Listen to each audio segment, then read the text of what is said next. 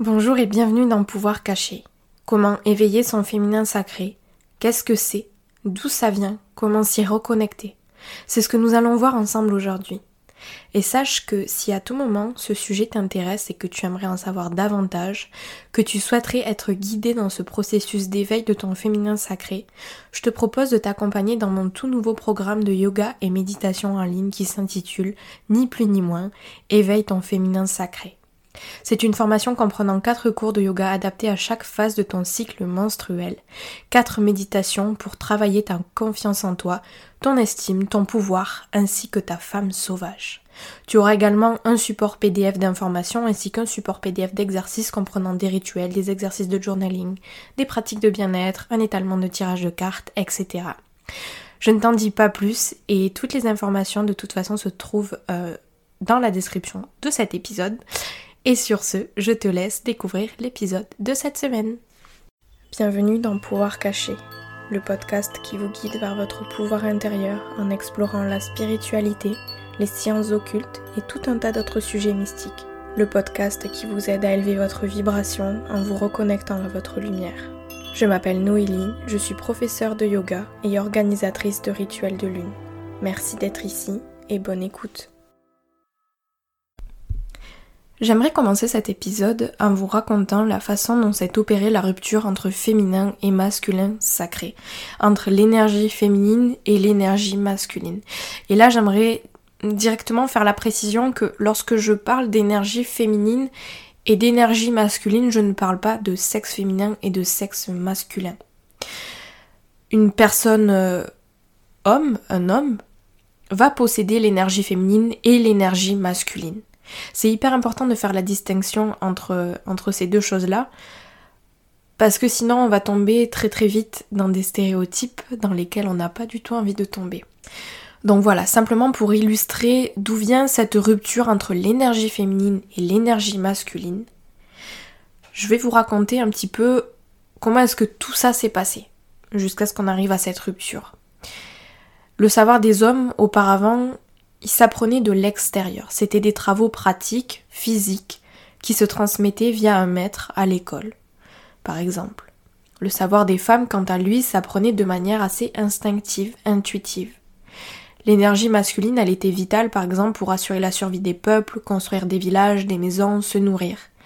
L'énergie féminine, quant à elle, elle était plutôt reliée à un monde un petit peu plus mystique, au monde des émotions, à la médecine des plantes, au message de l'univers, cette énergie féminine, elle était plutôt là pour guider les gens, les soigner, les inspirer. Beaucoup de personnes, euh, ne comprenant pas ce mysticisme finalement, ont commencé à en avoir peur. Les cérémonies qu'on pratiquait auparavant ont été perdues, on a bafoué le savoir des femmes, puis on l'a interdit sous peine de se voir être brûlées sur le bûcher. Les femmes qui, dans ces sociétés, pratiquaient cette médecine naturelle, elles ont été marginalisées. Et c'est finalement cette peur de l'inconnu qui, combinée à une soif de pouvoir venant des hommes, a créé une rupture entre l'énergie masculine et l'énergie féminine. Puis au fur et à mesure, la religion s'est imposée comme l'ordre suprême dans l'organisation et dans la modélisation de la société jusqu'à nous, mener pardon, à une horrible période qui est celle de la chasse aux sorcières. Dans nombreuses recherches, euh, on a assuré que pendant les siècles de la chasse aux sorcières, pas moins de 13 millions de femmes ont été exécutées. C'est également dans ce climat de peur que les liens entre femmes, ces liens de sororité, se sont perdus. Ces femmes qui étaient auparavant très soudées, qui s'entraidaient, elles se sont retrouvées dans le but d'espérer souffrir le moins possible, à se dénoncer entre elles en a découlé un climat de panique et de peur totale et encore aujourd'hui ce n'est pas toujours simple d'être entre femmes. Il y a beaucoup de jugements, de jalousie, on se perd en commérages, en rumeurs. Nous avons toutes beaucoup de blessures à guérir pour avancer toutes et tous ensemble sur un chemin un petit peu plus lumineux, un petit peu plus respectueux, égalitaire, bienveillant. Se reconnecter au cycle, ça peut être une des nombreuses façons, on va dire, d'éveiller son féminin sacré. De réveiller cette énergie féminine à l'intérieur de nous parce que dans la société actuelle, ce qui s'est passé lorsqu'il y a eu cette rupture entre l'énergie féminine et l'énergie masculine, c'est qu'il y a eu cette énergie masculine qui est devenue très forte, cette énergie qui est beaucoup dans l'action, dans la volonté euh, d'avoir une carrière, euh, une grande carrière, donc tout le monde se souvienne, que l'on soit apprécié, que l'on soit vu, que beaucoup dans l'action, dans l'organisation, dans l'efficacité, la productivité, être rapide, aller droit au but, sans trop se poser de questions, sans trop ralentir, parce que si on ralentit, on perd notre temps et chaque seconde de notre temps est quelque chose à exploiter pour faire quelque chose finalement de constructif qui va nous rapporter quelque chose en échange. Avec tout ça, cette énergie féminine, ce féminin sacré, il a été enfoui au plus profond de nous et il est toujours là. Mais pour retrouver cet équilibre entre énergie féminine et énergie masculine, parce que on a besoin des deux pour être efficace dans notre vie. On a besoin de ce yin, de ce yang, de cette énergie de la lune, de cette énergie du soleil, pour être comblé, apaisé, efficace si vous voulez au quotidien. Alors ça va être très très important, notamment pour les femmes, de se reconnecter au cycle afin d'éveiller leur féminin sacré, de réveiller cette énergie féminine qu'on a parfois du mal à laisser s'exprimer. On a parfois du mal à ralentir, à prendre soin de nous. Voilà. Et cela peut être très très intéressant également pour les femmes ménopausées qui ont besoin de se reconnecter à leur corps et qui ont perdu d'une façon leur cycle. On va par exemple pour ces femmes-là euh, faire attention au cycle lunaire et observer comment est-ce qu'on se sent finalement à chaque phase du cycle.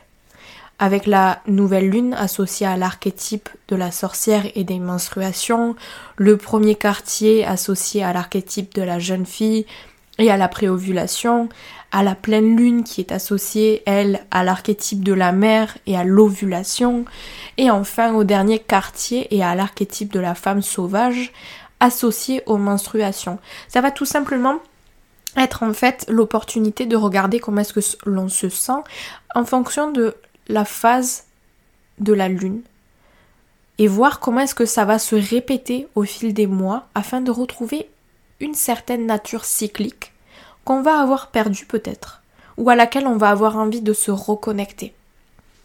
Il y a autre chose euh, d'hyper intéressant euh, à laquelle on va pouvoir s'intéresser, c'est tout simplement les fêtes sacrées et la roue de l'année qui est issue des anciennes traditions celtes. Il s'agit de huit fêtes sacrées fondées sur les mouvements des astres, des saisons, en suivant les équinoxes et les solstices qui divisent l'année en huit parts égales. Dans cette tradition, l'année est coupée en deux, six mois de lumière et six mois d'ombre. Ce qui est hyper beau ici, c'est qu'on va célébrer finalement autant la lumière que la noirceur. Ces huit fêtes euh, commencent avec Ostara le 21 mars, qui marque l'équinoxe de printemps à partir de cette journée la lumière reprend le dessus sur la noirceur.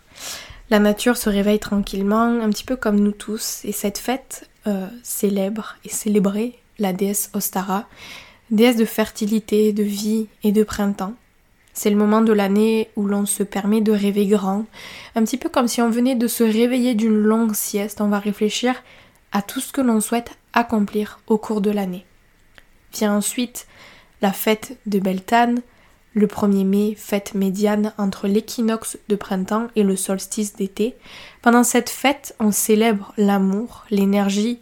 Lors de ces fêtes auparavant, elle était frivole et fonceuse. Puis on va arriver à l'Ita, le 21 juin, qui est le solstice d'été, la journée la plus longue de l'année. On célébrait le début de l'été en faisant de grands feux de joie, un petit peu comme de nos jours lorsqu'on va célébrer le feu de la Saint-Jean. C'était un temps de célébration, un temps d'action. Vient ensuite la masse le 1er août, fête médiane entre le solstice d'été et l'équinoxe d'automne, et ça c'est plutôt une fête pendant laquelle il est intéressant de faire le point sur ses rêves, sur ses intentions qu'on avait plantées notamment lors d'Ostara, comme les graines de fertilité, on venait planter des graines d'intention, des souhaits qu'on allait vouloir manifester au cours de l'année. Et là, lors de la masse, le 1er août, ce qui est intéressant de faire, c'est de voir comment est-ce que ces rêves, ces intentions, ces souhaits, comment est-ce qu'ils ont évolué, comment est-ce que la vie a évolué? Le 1er septembre, équinoxe d'automne et fête de ma bonne. Les équinoxes, ici, c'est des symboles d'équilibre, on va dire. On essaie de trouver l'équilibre entre la noirceur et la lumière. Et avec cet équinoxe d'automne, on arrive dans les célébrations de la noirceur, dans une énergie plus douce, plus solennelle, une énergie de gratitude profonde. Enfin vient Samhain, le 1er novembre, qui est une fête tout en noirceur. C'est la fête de la mort, au sens que c'est le jour pour honorer nos ancêtres et nos défunts. C'est aussi une fête qui a été qui a inspiré, on va dire, Halloween dans notre société. Et c'est le jour de l'année où le voile entre les deux mondes est le plus mince. C'est aussi la fête de la mort symbolique de certaines choses de notre vie actuelle, par exemple des relations toxiques, une ancienne intention qu'on a besoin de laisser aller, une vieille blessure. C'est la meilleure journée de l'année pour faire un grand ménage émotionnel. Vient ensuite, évidemment, le solstice d'hiver le 21 décembre, autour duquel nous célébrons Yule. C'est la journée la plus courte de l'année. Et en ce jour, on prend soin de soi, on ralentit, on adoucit tout avec de l'amour, de la bienveillance, on prend le temps de se cajoler, de se faire du bien, de prendre soin de soi. On essaie de retrouver une routine un petit peu cocooning finalement. Pour finir, on a Imbolc le 1er février, qui est la fête médiane entre Yule et Ostara. La lumière est bientôt de retour et c'était traditionnellement le jour où on célébrait la déesse Brigide, déesse celte du feu. C'est une triple divinité qui représente les trois aspects de la femme, à savoir la jeune vierge, la mère et la crone. C'est une grande déesse de magie et de protection qui veille sur nous pour l'année à venir. Et comme je disais au début de cet épisode, une autre façon de se reconnecter un petit peu à son corps, à son énergie féminine, de l'éveiller, ça va être de se reconnecter à son cycle féminin. Et c'est une pratique magnifique qui consiste tout simplement à prendre le temps de tenir un journal d'émotions, par exemple, afin de noter vos états d'esprit, vos ressentis, vos douleurs physiques à chaque phase de votre cycle. Ça peut être un magnifique exercice afin de vous reconnecter à votre corps et à votre nature cyclique de femme. Il existe, euh, si vous souhaitez pas avoir un, carnet papier, de nombreuses euh, applications comme l'application Flow que j'utilise personnellement et qui est vraiment super, qui permet de suivre jour après jour euh, l'état d'esprit dans lequel on se trouve, tout simplement les douleurs qu'on va pouvoir ressentir en fonction de la phase du cycle dans laquelle on se trouve. Célébrer et honorer les déesses est également une pratique merveilleuse et très inspirante. Et à ce sujet, j'ai enregistré un épisode de podcast qui s'intitule Déesses et féminin sacré. Alors si vous avez envie d'en savoir un petit peu plus à ce sujet, de découvrir euh, différentes déesses et de voir comment est-ce qu'on peut les invoquer, les célébrer dans notre quotidien, je vous invite à aller écouter cet épisode. Depuis toujours, euh, on nous envoie sur le chemin d'une vie sécuritaire, même dans les contes de fées, il arrive toujours de terribles choses aux enfants et surtout aux petites filles qui sortent un petit peu des sentiers battus et qui n'en font qu'à leur tête. Alors n'ayez pas peur d'être vous-même, n'ayez pas peur de prendre des risques, d'oser, d'échouer, car on ne progresse pas en restant à l'intérieur de sa zone de confort. Si vous souhaitez évoluer, vous épanouir, cela sera impossible sans prise de risque, sans échec. C'est évident que l'énergie féminine ne pourra pas bien circuler dans un corps énergétique et mental enfreint de jugement. Considérez un petit peu toutes ces choses négatives que vous pensez de vous, toutes ces énergies lourdes comme des blocages. Alors apprenez à vous parler, à parler à votre corps physique et énergétique. Prenez le temps d'huiler votre corps, de manger de la nourriture qui vous fait du bien, de méditer, d'écrire, de prendre des bains, de danser, de vous toucher, de bouger. Écoutez-vous et n'ayez pas peur d'être vous-même. Lorsque vous ne vous écoutez pas, que vous ne vous respectez pas, la seule et unique personne que vous dérangez vraiment, c'est vous. Accordez-vous la priorité, et les personnes qui comptent resteront à vos côtés et seront fiers de vous. Essayez de vous détacher des préjugés bien ancrés, notamment à cause de la chasse aux sorcières. Être une femme sauvage, une sorcière, une femme bien dans son féminin, ce n'est rien de plus que d'être une femme dans son plein pouvoir.